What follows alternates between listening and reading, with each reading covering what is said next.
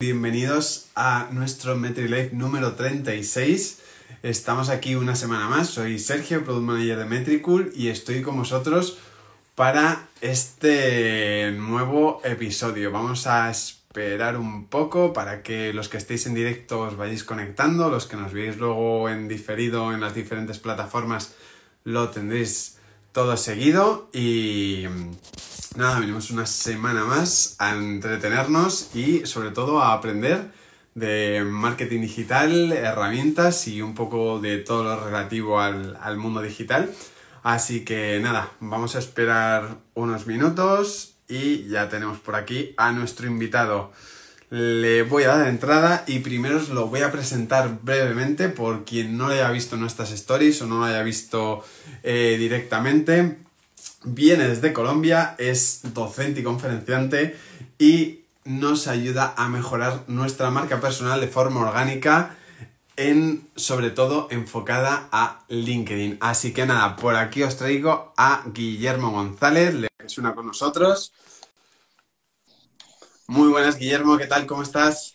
Muy bien, ¿y tú? Muchas gracias por la invitación. Nada, muchísimas gracias a ti por estar con, nosotros. Y eso, hoy, el día de hoy, lo queríamos centrar un poco en, LinkedIn. Y quién mejor que tú, que estás tan especializado en ello para, para hablarnos un poco. Eh, viendo un poco, mirando un poco de, pues eso, toda tu trayectoria.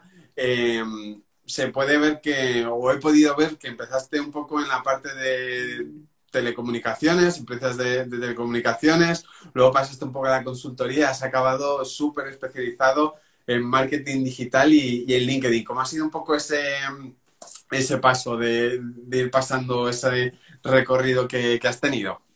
Bueno, primero que todo, muchas gracias por la invitación. Me siento súper contento. Fan de Metricool, aclaro de primero, tengo el Lifetime y lo uso con muchísima frecuencia, casi a diario, para poder tomar decisiones de negocio sobre mis diferentes activos digitales.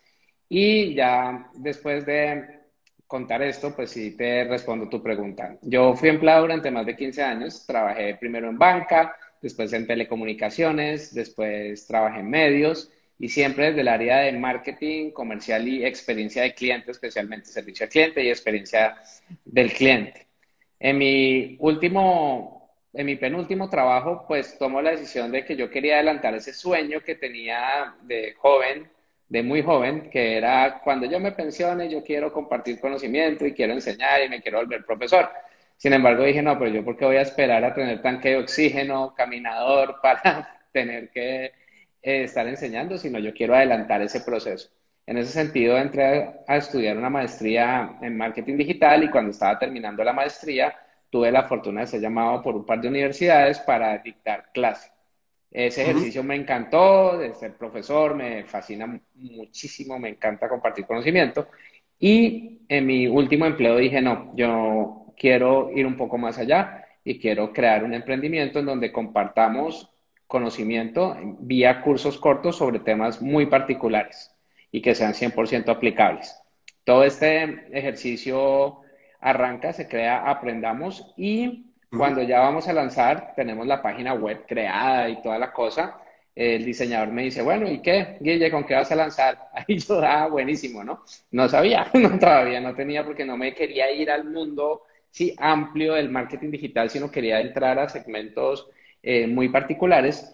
Y alguna vez, pues muy rápidamente después de la pregunta, em, dije, oye, a mí me va bien en LinkedIn, pero no tengo ni idea por qué. Sí, o sea, yo andaba como un camión en bajada, pero me iba bien, me llamaban a dar conferencias, me invitaron a ser parte de un libro de expertos en marketing, etcétera, por el contenido que yo generaba en LinkedIn. Entonces dije, ve, porque yo no empiezo a enseñar LinkedIn Obviamente no lo iba a enseñar como yo lo utilizaba porque pues ni sabía por qué me iba bien. Tenía que montar una metodología y en ese sentido empecé a hacer dos cosas. Número uno, a estudiar si había competencia en mi país, porque pues en principio yo todo lo tenía pensado para cursos presenciales. Encuentro que la competencia era mínima, casi nula.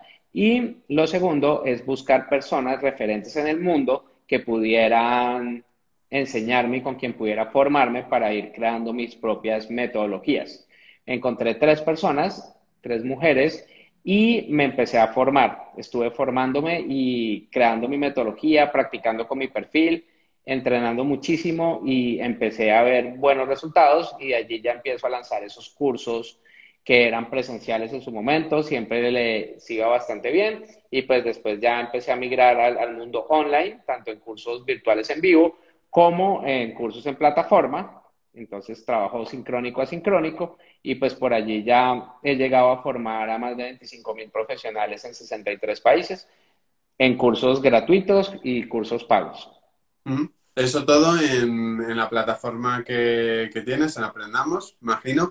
Y, me, interesaba eso, que nos contases un poco ya que eso, como un poco acabar la, introducción y nos contases tu, trayectoria y cómo has ido dando el paso, porque creo que es el reflejo de mucha gente que está aprendiendo en el, en el mundo de, pues, del marketing digital, imagino mucha gente de la que le das clases, etcétera, que es un poco el, al final mucha de la gente que está ahí sigue prácticamente ese camino de estar en un sitio, se quiere mover a través del mundo digital, de un máster, etcétera, eh, puede ir ganando un poco de, visibilidad, va creciendo, etcétera, y, lo sigue lo sigue por ahí. Entonces creo eso, me interesaba que, nos lo contases un poco de primera mano porque, porque creo que es muy, muy interesante y mucha gente se puede ver un poco reflejada en, la historia en la historia y el, recorrido que, has tenido.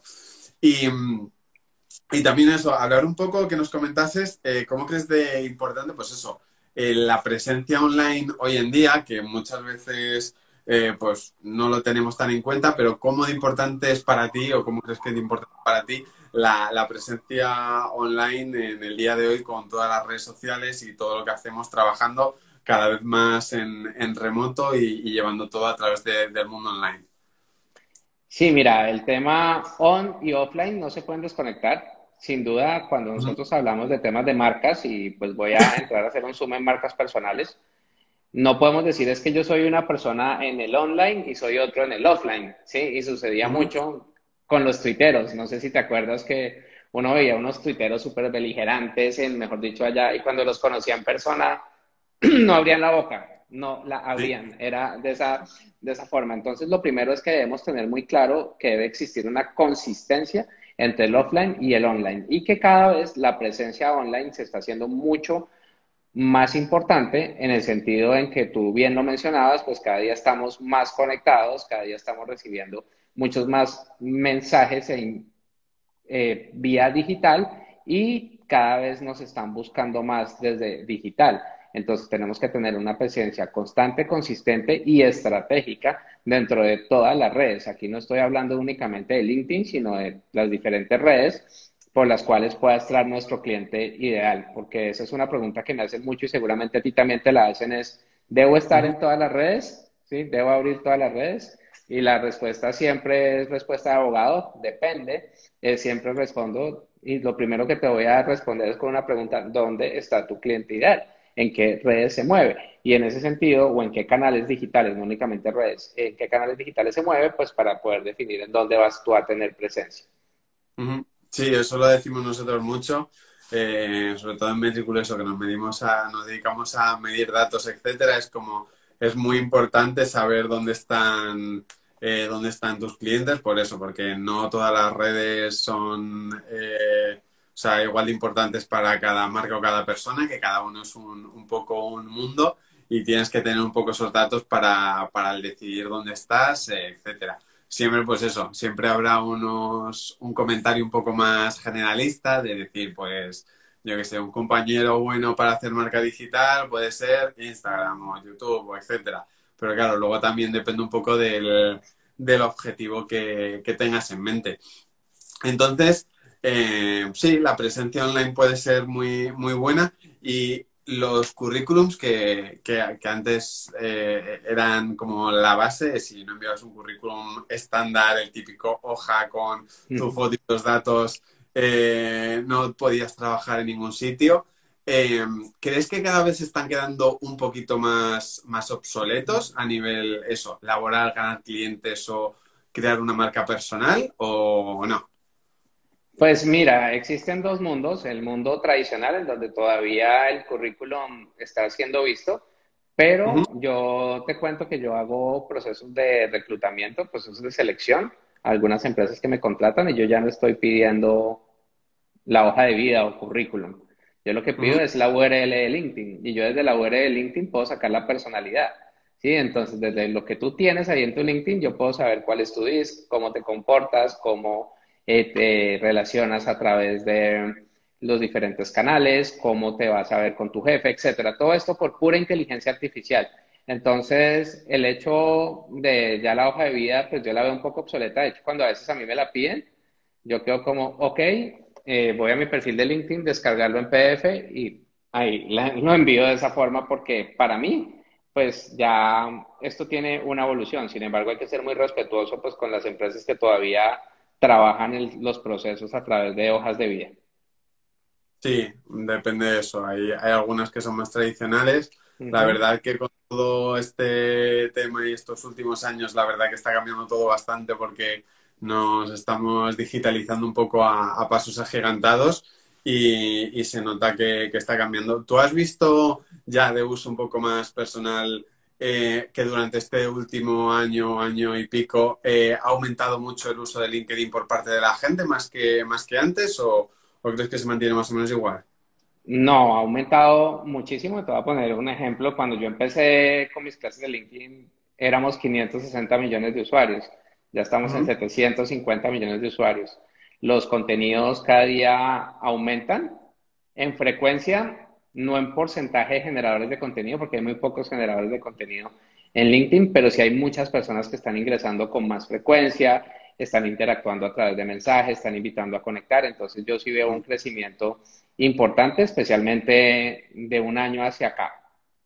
Eso es. Yo creo que el último año muchas veces como era complicado, teníamos limitaciones, no podíamos movernos, etcétera, y los trabajos fueron un poco así. Hubo mucha gente que era, tengo LinkedIn parado desde hace mm, cinco años, voy a ponerme a actualizarlo, voy a intentar cambiar, voy a intentar compartir alguna noticia, algún post y, y empezar a, a moverlo para, para crearme un poco una marca y que sea otra fuente de, pues eso, de ganar clientes o de, o de darme a conocer un poco para las marcas que, me interesen.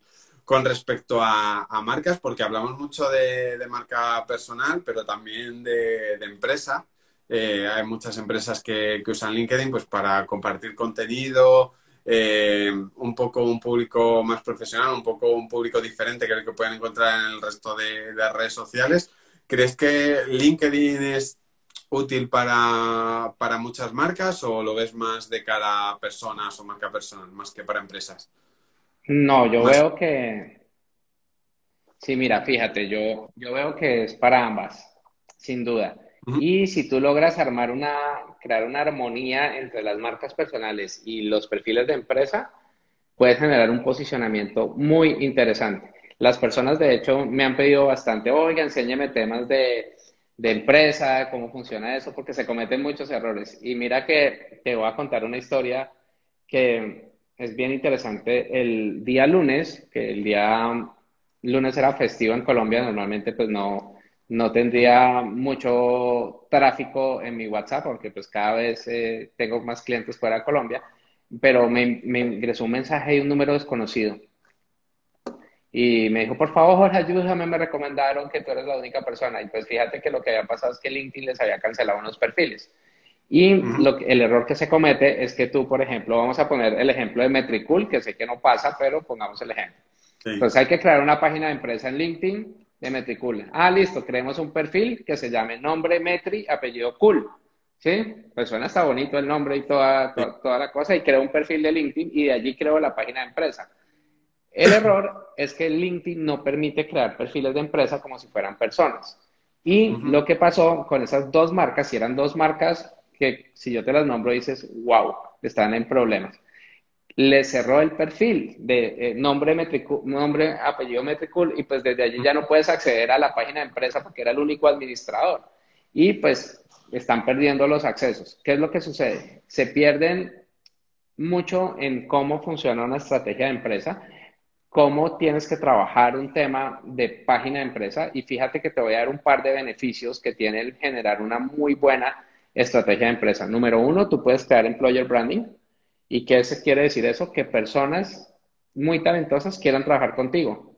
Entonces, cuando uno abre una convocatoria, ¿qué sucede? Los talentos quieren trabajar con uno o lo buscan a uno para trabajar. Eso es lo primero. Lo segundo, generar muy buenas relaciones con los empleados y convertir a los empleados en embajadores de marca.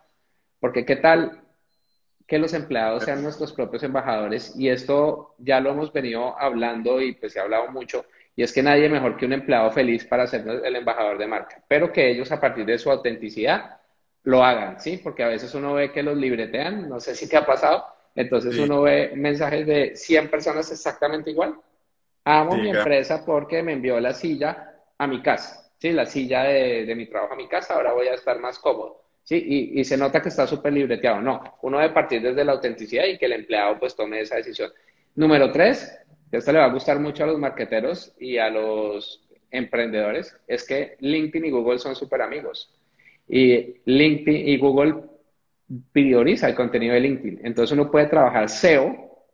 Si esto es una puerta de atrás del SEO muy bonita para posicionar su marca. Si tú creas una muy buena página de empresa que está generando contenido, le tienes muy buenas palabras claves, cuando busquen algo como lo tuyo, Google le va a dar prioridad y puede aparecer tu página de empresa. No quiere decir, y no quiero que me malentiendan, que hay que cancelar las páginas web ahora y vámonos todo a LinkedIn, ni más faltaba LinkedIn es prestado, ¿sí? O sea, piensa que te lo prestaron ahí, que tu página web sí es tuya, pero pues es una segunda ventana de oportunidad. También sirve para pautar. Tú pautas desde páginas de empresa. No puedes pautar desde un perfil personal. Puedes crear subpáginas de empresa, puedes segmentar el contenido, puedes hacer seguimiento a tu competencia, puedes estar creando una comunidad muy interesante allí. Tiene un beneficio que no tienen fácilmente los perfiles personales, es que puedes tener swipe up en las historias. Los perfiles de empresa tienen historias y pueden tener swipe up. Y todos soñamos, no sé si te pasaba, eh, o les pasaba a Metricool para llegar a los 10.000 en Instagram y cuando uno llegó a 10.000, ay, tengo swipe up, Dios mío, ah, corazoncitos, todo súper feliz. A mí me pasó que llegué a 10.000, hice mi primera historia con swipe up y pasa lo que sucede mucho en Instagram, que hay mucha gente que lo sigue a uno y lo deja de seguir, sí, para, para que uno lo siga de vuelta. Sí, lo, lo sigue, le da likes a 60 de los posts que uno tiene, de los posts, y después lo deja uno de seguir, pues se me bajó a 9.998 y ya no pude volver a tener swipe up hasta que otra vez volví, etcétera. En LinkedIn las historias puedes tener swipe up allí. Por otro lado, también puedes aplicar para tener en vivos. Y el hecho de, de tener esos en vivos, pues también te ayudan mucho a posicionarte. Esos son, digamos que algunos de los beneficios que tienen las páginas de empresa en LinkedIn, pero uno que a mí me encanta, creo que ya te lo mencioné, pero quiero hacer un énfasis grande allí, es que puedes segmentar el contenido. Cuando tú tienes una página que tiene 50 mil seguidores, tú dices, mira, yo quiero llegar con este contenido a marqueteros en España que sean presidentes de sus propias compañías. Solamente quiero que me le muestres el contenido a ellos. Y por otro lado, este contenido quiero que se lo muestres a todos los empleados para que ellos tomen la decisión de si quieren replicarlo o no. Entonces tiene unos, una serie de beneficios muy grandes y algo que es muy interesante es que LinkedIn le está apostando muy fuerte a páginas de empresa, entendiendo pues que por allí es la ventana de pauta y han venido creciendo bastante. Cuando yo empecé eran 30 millones de páginas de empresa, ahora hay 55 millones, 54 millones la última vez que, que revisé. Y pues vienen creciendo, creciendo, pero hay que saber cómo manejarlas. Y si uno está generando contenido con frecuencia, le va muy bien. Algo que me llamó mucho la atención es que estoy teniendo desde mi página de empresa CTRs de más del 30%. Que pues eso uno dice, wow, donde esto aumente el alcance de un CTR del 30%, pues estamos por aquí, por donde es. CTR son los clics que hacen las personas a, a un contenido que uno tiene. Entonces da clic acá para escribirte, da clic acá para descargar clic acá para lo que sea, es como para explicarle a las personas de, de mi audiencia que están aquí conectadas, pues que, que, lo tengan allí, allí claro. Entonces, todos estos beneficios de página de empresa también son interesantes. Y si tú, para cerrar acá la pregunta, lo combinas con un tema de vocería a través de los empleados y los directivos de la empresa, generas un alcance tremendo, un gran posicionamiento y muchas oportunidades de conversión. Sí, la verdad que, la verdad que sí, que tiene muchas funcionalidades que muchas veces pasan desapercibidas, que no en, otras redes sociales, si le preguntas a alguien, pues eh, ya bien sea profesional o no, qué es lo que se puede hacer en Facebook, en Twitter, en Instagram. Te saben decir prácticamente todas las funcionalidades, pero en LinkedIn muchas veces se peca de, del no conocerlo tan a fondo, de no sabernos todos los resquicios que, tiene, todas las posibilidades porque muchas veces dejamos de hacer cosas que pueden ser muy valiosas para nosotros o para nuestra empresa y, no las hacemos por, un poco de desconocimiento, por no meternos tanto dentro de, la, de la plataforma. Tú a nivel, pues eso, aparte de esto que has comentado de hacer una cuenta de, de personal y luego a través de esa la página de empresa. ¿Cuál crees que es o cuál es el fallo más común que ves que normalmente la gente o las empresas cometen con respecto a, LinkedIn? Bueno, por aquí aprovecho para darle un saludo a Dunia desde Costa Rica, es alumna mía, una crack, entró a estudiar conmigo y ya maneja varios perfiles de LinkedIn. Ella maneja perfiles de LinkedIn de personalidades en su país y en México. Y Creo que en Colombia también tiene un perfil de que ella está manejando. Entonces, mira, para responder tu pregunta es lo siguiente. El primer error y el más grave de todos es crear perfiles de personas para la empresa. Que el año pasado 6 millones de cuentas fueron canceladas y pues ahí estás. Si lo tienes, estás en fila para que te cancelen. O sea, una vez te vean y te cancelan y yo creo que, que es más fácil que le perdonen a uno, qué sé yo, algún otro error grave en LinkedIn que ese, porque es que esos son de los imperdonables y está en las políticas de LinkedIn que son súper estrictas. Eh, número dos. No se lee las políticas de uso y más eso, siendo profesionales es algo que tenemos que tener muy, muy en cuenta y luego cuando se comete un error que nos impone una sanción grave de nos limitan la cuenta, la cierran, etcétera, luego es muy complicado recuperarlas y muchas veces es imposible. Entonces, yo creo que es, que es importante tenerlo en cuenta. Sí, es súper, súper importante y no es que se haga por, yo siempre les digo, no, no es que lo hiciste a propósito, sino sencillamente por desconocimiento y pues por allí estás asumiendo un riesgo muy grande. Ahora el segundo caso que he visto mucho es que cuando hubo el boom, ¿sí? De páginas de empresa y, y todo el mundo quería estar allí, pues le dijeron a alguien de la empresa, crea la empresa o a la agencia, crea la página de empresa y la crearon y ahí la dejaron.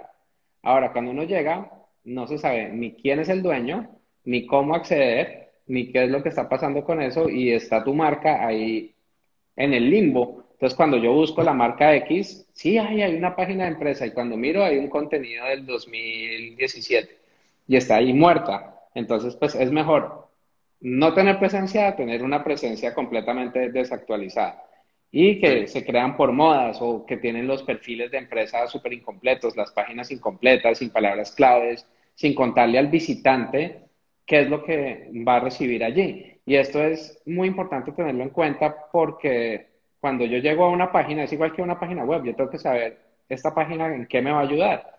Y si tú no le cuentas, pues no vas a ver y pues lo pierdes. Y otro punto en donde se comete un error grandísimo es que, y no sé, y viene mucho desde el lado de Facebook, que cuando uno crea sus páginas invitaba a quién, a sus amigos, a sus familiares, pero realmente ellos van a ser clientes tuyos. Tal vez no. Entonces vamos a invitar personas que realmente pues, estén interesadas en tu contenido y no generes spam utilizando los 100 créditos mensuales para invitar a cualquiera, sino pues ser muy exquisito en el en a quién vas a invitar. Y yo casi nunca uso los créditos de invitación a, a seguir la página, sino espero que, que las personas que realmente y genuinamente quieran seguir el contenido que estamos generando allí, pues le den al botón de seguir. No es cantidad, ¿sí? Aquí no nos vamos a decir, es que tengo 100 mil seguidores, buenísimo, pero si nadie te toca ahí la campana, pues no pasa nada. Es mejor tener menos, pero que realmente estén interesados en el contenido que tú generas. Eso es, mejor calidad que, cantidad y es lo que nos permite un poco el, tener ese engagement un poco más, más alto y, que sea útil porque al final lo que quieres, eh, pues muchas veces es branding, pero al final el objetivo final es o darte a conocer o vender tu producto, vender tu servicio. Entonces, pues por mucha gente que nos siga, si, si llegamos a, a gente que no, que no le interesa, pues bueno, se queda un poco ahí, todo el esfuerzo que estamos haciendo se queda un poco en el, en el, en el aire y no llega a ningún lado. Muy bueno, creo que son muy buenos consejos a, a, tener en cuenta por, pues eso, la gente que nos está viendo ahora, apuntárselos y, y, a seguirlos más, más adelante, aplicarlos en, en las cuentas que gestionen o en sus, o en sus propias, o en sus propias cuentas. Y luego también, pues eso, eh, comentabas o he visto que pues estás especializado sobre todo en la parte de eh, más pues llegar a gente de manera orgánica, es decir, toda la estrategia está de, marketing, em, que es algo muy importante y es lo que tenemos que un poco explotar, porque si no llegamos, yo creo que si no llegamos a la gente de manera orgánica, por mucho que invertamos de golpe, pues mm, no va a surtir el, mismo, el mismo efecto. Es algo, yo creo que hay que explotar mucho antes de, pasar a la parte de pago. No sé si lo ves tú así o no. Sí, completamente. Fíjate que LinkedIn en este momento, mal contados, hay 750 millones de usuarios y únicamente el 0.5% genera contenido de forma semanal. Entonces, la autopista del orgánico está abierta para uno lograrse posicionar. Lo que pasa es que se necesita hacer varias cosas antes. Primero, saber qué esperas que LinkedIn te entregue, tener muy claro ese objetivo. Número dos, saber quién es ese cliente ideal al que le vas a hablar, el cliente o los tipos de clientes, el famoso avatar, buyer persona, como lo queramos llamar, al que tú le vas a hablar en LinkedIn, entendiendo que él va a ser el héroe de tu perfil, definir esa promesa de valor para que a ese cliente ya le quede claro también tú en qué lo vas a ayudar y crear un perfil muy bien estructurado para que cuando, para que se entienda que LinkedIn es un buscador y que nosotros aparezcamos en esas búsquedas en las que queremos aparecer y asimismo que cuando nosotros vayamos a, hacernos visibles hacia, ese cliente ideal, pues vea, vaya y mire nuestro perfil y encuentre algo que le llame la atención y que realmente le hable al oído y que pues lo anime a continuar con un proceso de compra. Importantísimo también tener muy claro con quién competimos, porque hablamos que LinkedIn es un buscador y al ser un buscador tenemos que saber con quién competimos. Es muy curioso que uno siempre cuando tiene, cuando mira sus negocios, pues entra a Google y dice con quién compito, ¿no es cierto? Pizza en Madrid, no sé qué, si se más, calle Tocha, sí, me invento cualquier cosa, lo que se me ocurre aquí. Y pues uno dice, ay, estas pizzerías, si yo tengo mi pizzería, tengo que ganarles a ellos para aparecer arriba. Pero en LinkedIn no trabajas tu marca personal. Entonces hay que también saber con quién compito, estudiarlos muy bien y pues mejorar tu perfil pues para que aparezca mucho más fácil. Fíjate este número de LinkedIn, esta estadística que nos da LinkedIn es, si un proceso de venta en B2B tuviera 10 pasos, el vendedor se involucra en el paso 7. O sea, ¿qué pasó antes? ¿No es cierto? A veces uno ni siquiera se dio cuenta que lo miraron y lo, sí, lo descabezaron o lo descartaron porque no tenías el perfil estructurado, porque no era claro lo que tú hacías, cómo podías ayudar, etc. Después de eso, ya empiezas a perfilar, utiliza el buscador de LinkedIn y todo lo que te estoy hablando es desde el LinkedIn gratuito, no estoy hablando desde planes pagos, sino desde el mismo LinkedIn gratuito puede dar unos muy buenos resultados y empieza a generar contenido, pero genera contenido con constancia, disciplina y entendiendo qué es lo que quiere saber tu audiencia acerca del tema en el que tú te quieres posicionar. Educa, porque cuando tú no estás educando y solamente generas contenidos comerciales, pues tu cuenta se vuelve aburrida y te van a dejar de seguir. Así tú no te des cuenta, ¿sí? La gente pone tres puntitos, no quiero ver más el contenido de Pedro y ya no lo vuelves a ver en, en su vida porque son contenidos muy comerciales. Y me pasa mucho que veo gente que solamente está vendiendo. Venda, venda, venda. Y pasó mucho cuando empezó la pandemia, que entró un montón de personas a vender mascarillas, geles antibacteriales, ropa de, sí, anti-COVID, todo este tipo de cosas que de un momento a otro desaparecieron. ¿Y por qué desaparecieron? Pues porque nadie les puso cuidado. Sencillamente dijeron, no, eso aquí no se vende así, eso no funciona, LinkedIn es malo, porque siempre terminan echándole la culpa al, al pobre LinkedIn, sino realmente que pues no estás aplicando la estrategia como es. Después de eso, pues ya empieza a relacionarte por mensajería interna con ese cliente ideal y algo que es súper importante que ustedes lo manejan perfecto es mide. Lo que no se mide no se mejora. Si tú no estás haciendo mediciones, si no estás midiendo todo lo que está pasando, buscando respuestas y oportunidades a nuevas eh, oportunidades que te permitan posicionarte mejor. porque es que uno no puede mirar las estadísticas per se, sino yo miro correlaciones entre una y la otra. Sí, el contenido le fue súper bien, maravilloso, muchísimas visualizaciones. ¿Cuánta gente te invitó a conectar? ¿Cuántas personas te enviaron un mensaje diciéndote, oye, me interesó lo que tú publicaste? Sí, ayer tuve un contenido, que el contenido per se, si uno lo mira en sí, mismo, era un contenido que no le fue bien. Sí, porque me, dio un alcance de 4.000 visualizaciones cuando normalmente pues, mis alcances son muchísimos más altos. Pero mira lo que pasó. Dos personas me escribieron a pedirme cotización. Oye, mira, lo que tú escribiste me está pasando a mí. ¿Por qué no me ayudas? Quiero saber más, etcétera. Entonces, es mirar solamente las visualizaciones y quedarse ahí, o irse mucho más hacia el fondo y ver que el contenido llegó a las personas que yo quería que llegara. Sí, siempre hay que tener, o es lo que defendemos un poco desde Metricool, que hay que tener más de un valor como referencia para ver si algo, un contenido funciona o no. Y luego también es muy importante el ofrecer contenido de calidad, que contenido de calidad no nos referimos a que esté súper bien escrito, que sea muy bonita la imagen que pones adjunta, sino contenido de calidad para la gente que te está buscando. Por ejemplo, como, como bien has dicho, eh, ofreciste contenido de calidad para dos personas que al final eran los que le interesaban y los que contactaron contigo. Entonces, es muy importante eso, el em, saber qué es lo que busca mi público objetivo y ofrecerles eh, contenido de, calidad para, ellos y, llegar muy, muy bien ahí. Y luego también en otras redes sociales, pues en las más típicas, en Instagram, en Facebook, en Twitter, eh, si intentamos llegar de manera orgánica, el, el, algoritmo de las diferentes plataformas eh, suele ser bastante severo y hay que publicar bastante para, llegar a, ellos. ¿En LinkedIn tú cómo lo ves? ¿Crees que es tan, tan severo y tan restrictivo o más o menos es, permisivo y, se muestra bien? Como de eso nunca hay datos, tenemos que fiarnos un poco de las opiniones de todo el mundo. Claro, eh, ¿me puedes repetir? Es me fue un poco la señal al comienzo. De, estaba hablando un poco de del algoritmo en redes sociales, que en las un poco más, más usadas, Instagram, Facebook, Twitter, sí es bastante severo el algoritmo a la hora de mostrarle nuestras publicaciones al resto de la comunidad. En LinkedIn, ¿cómo lo ves? ¿Lo ves muy severo o, no, o no, tanto? bueno, muy bien.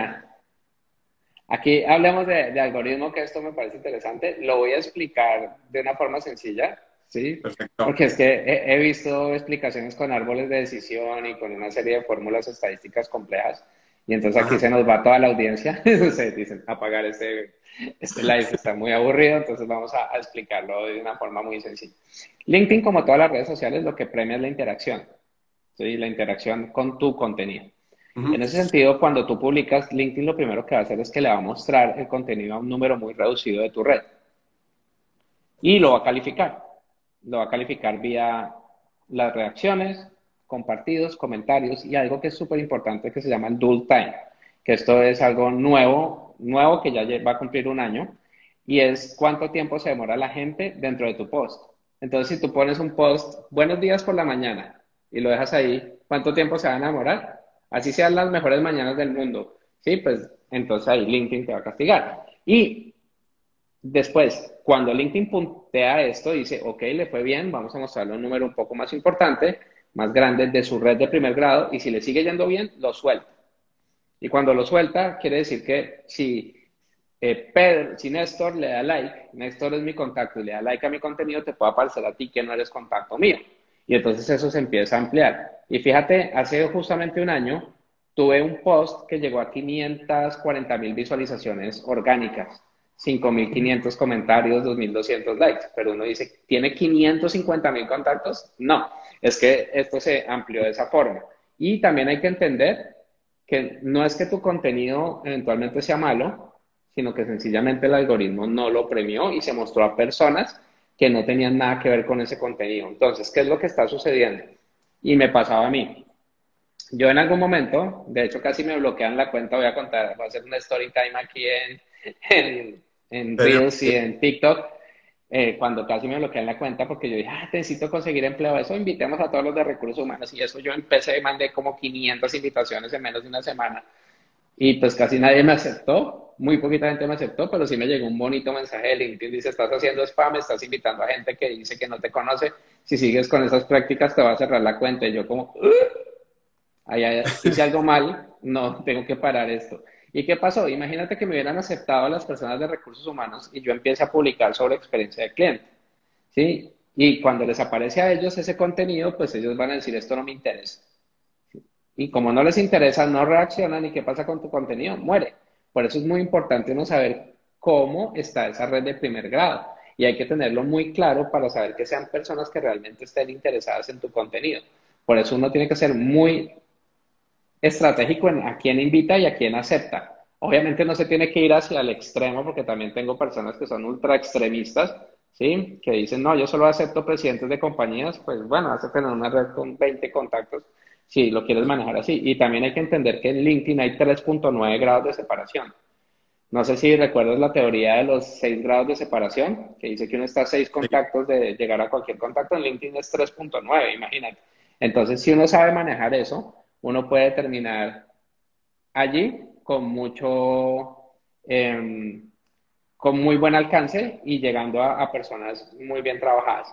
El punto acá es no te cuelgues únicamente del, del, contenido per se, sino también por dentro, por mensajes, también empieza a compartir contenido de valor. Hay gente que prospecta muy bien y por mensaje lo maneja maravilloso, pero ten cuidado porque hay otros que están conectados a bots, que creo que esa es una pregunta que me ibas a hacer ahora a futuro, y de una vez la adelanto, y es que LinkedIn prohíbe eso. Y entonces eh, se conectan a bots y los bots mandan 500 invitaciones en 33 segundos, 150 mensajes en 22 segundos, y ya LinkedIn dijo no, máximo de mensajes 100 a la semana, máximo de invitaciones 100 a la semana. Si tú te conectas con bots y te descubro, te voy a cancelar la cuenta. Así de sencillo. Primero te ponen una tarjeta amarilla, porque ya he visto alumnos que les han puesto tarjeta amarilla. Y después ya si sigues con malas prácticas, tome, le cierran la cuenta y ahí no hay mucho que hacer, le toca crearla de cero. Sí, es importante, siempre que hacemos algo en redes sociales, eh, yo creo que siempre es importante el ir aumentando poquito a poco eh, lo que hagamos a la hora de mandar mensajes, invitaciones, lo que sea, eh, publicaciones incluso, el irlo haciendo de poco a poco, no pasar de 0 a 100 el mismo día, porque si no es cuando lo detecta como dice, mmm, spam. Eh, seguro que aquí hay algún problema porque no es normal que una cuenta esté parada o con muy pocas publicaciones y de repente se dispare. El ir poquito a poco, el ir haciéndolo bien y sobre todo repasando estos, estos términos de uso, creo que es súper, súper importante. Pero, pero sí, o sea, la explicación de, del algoritmo es, es, muy buena, es eso, es como una, al final es como una bola de nieve que si va pillando más nieve se hace viral y si no encuentra más nieve pues se deshace y, y, desaparece. Así que, así que sí, muy, la verdad que es muy interesante, yo creo que queda muy, muy claro para, para todo el mundo y, y yo creo que es muy importante también eso, saber a quién se publica o tenerlo muy segmentado y luego también cuándo el publicarlo, eh, cuándo está la gente activa, etcétera, también es súper, súper interesante de cara a llegar a, a las personas que, que queremos. Sí, yo lo mido todo. Discúlpame un segundo, te interrumpo. Yo mido todo y yo ya sé en qué momento, qué día y a qué horas es el momento exacto y qué tipo de contenido es el momento exacto para publicar. Porque lo, lo, tengo medido, pero no es que te vayas a ir a mirar cuáles son las horas para todo el mundo en LinkedIn, porque es que cada audiencia es diferente. Y cada audiencia va cambiando. Lo que me servía hace un año y medio ya no me sirve hoy. Entonces el punto es que tienes que medirlo todo. Soy súper insistente en esto.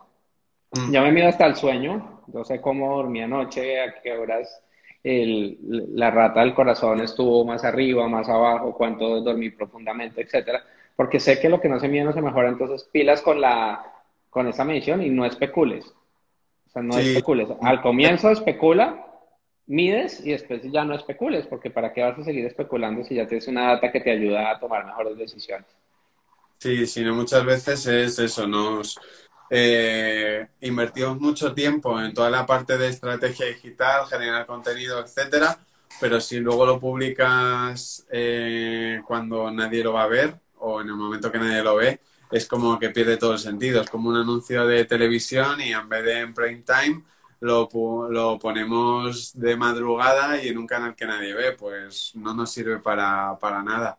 Entonces esto es, exactamente lo mismo, es muy importante, muy importante esto. Y luego eso, ya que hemos hablado de toda la parte orgánica, eh, ¿crees o ves importante la, la parte de, de, pago, que no será útil para todo el mundo, pero una vez vas agotando, entre comillas, esta parte orgánica, ¿ves interesante llevar a cabo alguna acción para pues, dar visibilidad a eh, alguna publicación concreta, etcétera, en algún momento dado? ¿O crees que con la parte orgánica es suficiente para desarrollar cualquier estrategia de marketing en LinkedIn? Bueno, aquí, aquí depende de cuál sea el servicio o producto que tú estás vendiendo y qué es lo que estás esperando. LinkedIn dice, mira, si tú tienes un eh, lifetime value de 15 mil dólares, ¿Esto qué quiere decir? Que si tu cliente va a invertir durante su etapa como cliente 15 mil dólares, es bueno pautar. ¿sí? Si no, pues no. Sí, yo, pues si tú tienes un curso que vale 40 dólares y la gente lo ve y ya no vuelve a aparecer, pues no pautes en LinkedIn porque LinkedIn es costoso. Pero si tú vendes un MBA, si tú tienes un CRM que vale un millón de dólares, si tú tienes, si estás buscando un candidato que está difícil de encontrar, es un gran presidente para una compañía, etcétera, por allí la pauta genera muy buenos resultados. Lo que es muy importante es que si bien LinkedIn es costoso, te voy a explicar por qué es costoso. Número uno, porque tiene unos datos que no tienen otras redes. Si tú puedes llegar, quiero llegar a presidentes de empresas multinacionales del sector cosmético en España, Portugal y Francia, que sean empresas que facturan más de 100 mil dólares y que lleve más de cinco años en el cargo y que no sé qué y que si se más, entonces vas muy a la fija. Pero pues también tienes que saber cómo vas a generar esos, esos mensajes y utilizar el tipo de pauta que funciona. A mí personalmente, yo con mis clientes nunca hemos tenido necesidad de pautar, si bien lo sé hacer, sí, o sea, sé cómo se genera una estrategia de pauta, todavía no hemos tenido necesidad de pautar. ¿Qué pasa con la pauta que a veces no se hace bien? Y te voy a poner un ejemplo. Hay una persona muy influyente en marketing digital en mi país y le llegó, y es profesor de marketing digital, asesor, consultor de marketing digital, y le llega una pauta por mensaje interno que decía, eh, Pepito Pérez, tú eres la persona ideal para hacer este posgrado en enfermería. Están quemando dinero, sí, porque no segmentaron bien. Y después, ¿a quién le echan la culpa? Pues a LinkedIn. Ah, ese LinkedIn no funciona, la pauta es mala, no sé qué dicen así. No, si no segmentas bien, tienes que tener mucho cuidado con, con eso. Sí, total. Pues sí, me parece, yo opino más o menos eh, igual que es eso. Eh, siempre es interesante, pero también hay que un poco agotar el resto de vías. La parte orgánica la tenemos que tener eso, trabajada, tener todo medido, saber muy bien lo que hacemos. Y cuando lo tenemos todo, todo claro de buscar un candidato o vender algún producto o servicio de manera puntual, ahí el, el hacerlo y ahí es cuando, cuando es realmente útil. Pues bueno, vamos a ir concluyendo más o menos ya, porque Instagram nos deja una hora, llevamos 45 minutos, así que vamos a ir ya concluyendo. Si tenéis alguna duda, alguien que nos ha visto por aquí, que veo que hay unas cuantas, las vamos a ir viendo.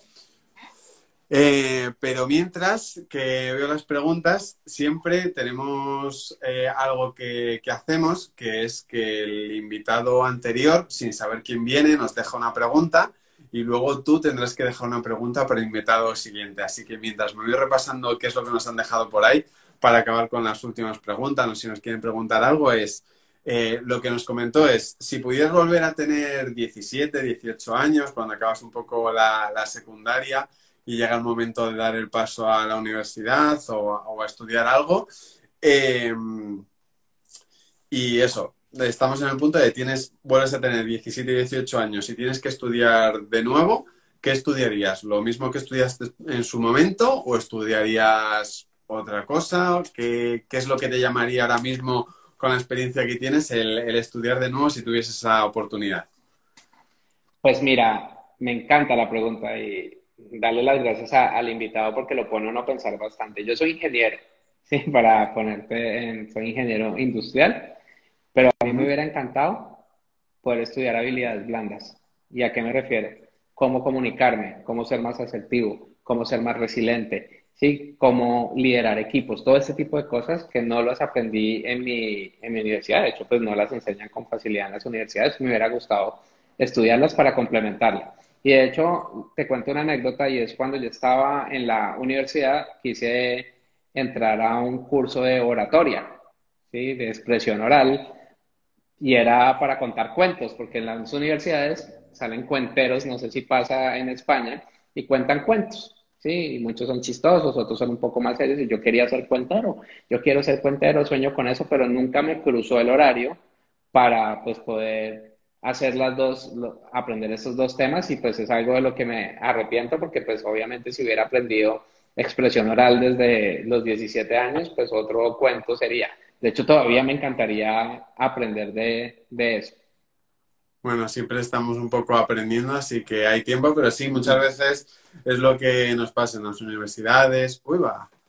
Se nos ha caído Guillermo. A ver si podemos recuperarle ahora cuando se conecte y, acabamos. Pero sí, con respecto a los que nos comentaba Guillermo, muchas veces en las universidades, etcétera, pues vemos más datos o, conocimiento y muchas veces todas estas materias blandas, como ha denominado, eh, es un poco más, más complicado y, es un poco más, más difícil. A ver si tenemos ya aquí a Guillermo de vuelta.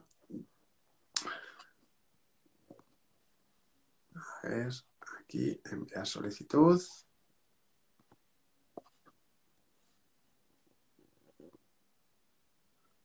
Bueno, pues se nos ha quedado Guillermo y parece ser que no conseguimos o Instagram no nos permite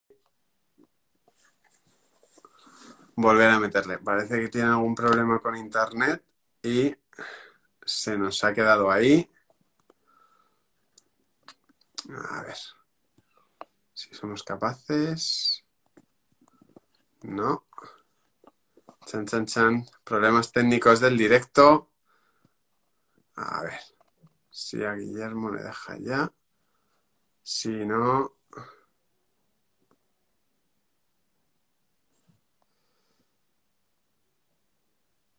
Pues Guillermo, no sé si nos ves ahora o, o no. Te estoy intentando dar acceso, pero parece ser que no se puede. Así que bueno, ya estamos a punto de, acabar. No sé si nos podrá dejar una pregunta para el próximo invitado eh, por los comentarios. A ver, dice Guillermo que está ahí. Voy a ver si nos deja Instagram o se ha caído. Y si no, pues vamos a despedir nada. Instagram está en rebeldía, no nos deja, lo estoy intentando, le he dado como 15 veces como al botón de unirse, pero, pero dice, me sale un mensaje de que Guillermo no puede unirse al directo. Así que bueno, me da a mí que la pregunta va a ser un misterio y vais a tener que esperar la pregunta del usuario o la pregunta para el... Aquí estás. Perfecto, lo hemos conseguido. Muy bien. Que le había dado veces a volver a unirte, digo, no lo consigo y ya tengo que acabar aquí. Pues perfecto, Guillermo. Mm, que, que, nada, que ya estás aquí de vuelta. Estábamos con la pregunta, eso, dijiste un poco lo de estudiar, eh, un poco las materias más eh, como blandas, un poco más de, de, de, hablar con la gente, etcétera. Que yo creo que eso, que en las universidades vamos muy a conocimientos, a datos, y muchas veces todas estas habilidades de hablar en público, ser un poco más empático, etcétera, muchas veces se quedan ahí, se quedan ahí pendiente. Así que, mm, así que sí, me parece una muy buena respuesta. ¿Y qué pregunta le dejarías al, al próximo, al próximo invitado? Puede ser una pregunta de, de lo que quieras, de marketing digital, eh, personal, lo que te apetezca que conteste la próxima persona, se lo puedes dejar, se lo puedes dejar aquí. Listo, mira, es cómo ves el futuro de tu negocio en la nueva normalidad. Perfecto, muy bien.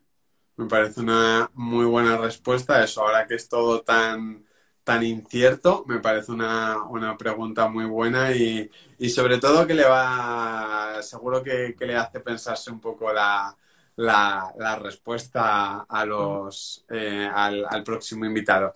Y nada, he estado revisando mientras un poco las preguntas, muchas las hemos ido, ni las estaba leyendo y las hemos ido contestando por el camino, porque ha sido bastante amplio. Y una que sí has comentado, que nos preguntaba Dunia, eh, que creo que no ha quedado contestada y tenía aquí dudas, era, habías comentado sobre segmentar el contenido, que era muy importante, eh, segmentar el contenido de una página de empresa, y dice que cómo se segmenta, cómo se hace. A ver si lo puedes indicar ahora brevemente y con esto ya sí que cerramos el directo, que creo que le puede ser muy interesante a ella y al resto. Sí, y también vimos una que preguntaba cómo descargar la base de datos de de una persona que tenía 12.000 contactos, creo que la, la cancelé, entonces si te parece alcanzamos a responder esas dos. Entonces, pues aquí, me toca hacerlo como en mímica, normalmente pues yo entro a LinkedIn y les muestro por dónde es, pero pues esto es muy sencillo, tú entras a, la página, creas el, el, contenido y hay un botoncito justo arriba, antes de, eh, arriba, que dice cualquiera. Si tú picas ahí, en ese que dice cualquiera, de hecho voy a hacer un tutorial de eso para TikTok y para Riz. Tú picas allí y te dice segmentar. Y cuando le das ahí segmentar contenido, ahí ya tienes todo un abanico de oportunidades para segmentarlo. Lo que pasa es que entre más grandes sean el número de seguidores de la página, más fácil va a ser segmentar, porque si uno tiene cuatro seguidores, pues ¿qué puede segmentar? ¿No es cierto? Pues le puede salir, no, pues con lo que pusiste, pues no le va a llegar a nadie.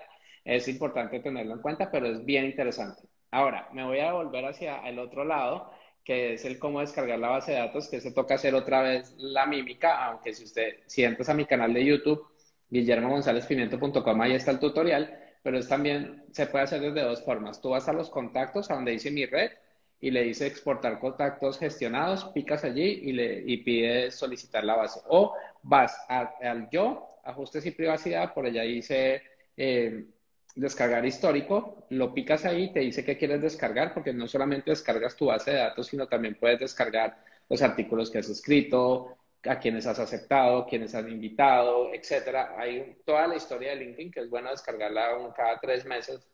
Y por allí, eh, tú le dices, quiero descargarla, te va a pedir tu clave y cuando te pide tu clave, te dice, listo, perfecto, si efectivamente eres tú, te voy a enviar dentro de 24 horas un email con un, archivo, un enlace, un archivo CSV para que lo vayas, para que vayas descargándolo. Si lo pediste todo, te lo manda por partes y pues allí es importante que lo vayas teniendo. Muy bien. Y aquí nos ponían una última pregunta de si teniendo más de 500 contactos eh, ayuda a ser más visible o no. Bueno, acá digamos que uno tiene que, tiene que mirarlo desde dos lados y yo le devuelvo a Harry la pregunta, es qué tipo de contactos, ¿sí? Porque uno en, tres semanas, en, una semana puede conseguir los 500 contactos, pero ¿qué tipo de contactos necesita? Ese es, el, ese es, el, el mensaje. Entonces, si son contactos de calidad, contactos de personas que están interesadas en tus productos o servicios o en hacer negocios contigo, pues no hay necesidad de que sean más de 500 contactos. Tengo clientes que tienen 200 contactos, pero tienen un servicio tan exclusivo, ¿sí? Y tan de nicho que no necesitan más. Pero si tu tema es un poco más abierto y quieres llegar a más gente, sí es importante tener más de 500 contactos para que LinkedIn te entregue una mayor visibilidad. Muy bien, perfecto. Pues nada, Guillermo, aquí ya sí que sí que terminamos. Ahora terminamos despidiéndonos eh, bien y, no como antes que se nos ha cortado. Así que, pues muchísimas gracias por estar aquí, muchísimas gracias por, la entrevista y sobre todo por todo este conocimiento que nos has aportado en, en esta horita, que creo que es muy útil para, para toda la gente que nos ha seguido aquí en directo. Luego lo compartiremos también en en redes sociales, en nuestro podcast, que lo puede escuchar todo el mundo, y ahí lo tendrán por si ha perdido algo y lo quiere, lo quiere repasar, ahí lo tiene. Así que nada, Guillermo, pues muchísimas gracias.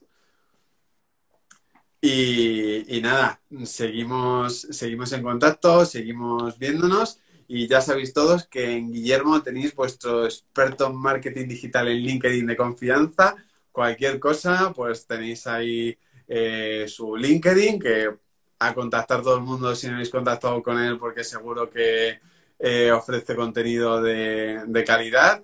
Eh, luego también he visto los vídeos de YouTube que son súper interesantes, lo tenéis ahí, también hay alguna entrevista y, nada, y luego la academia. Así que muchísimas gracias y nos vemos aquí la, semana que viene.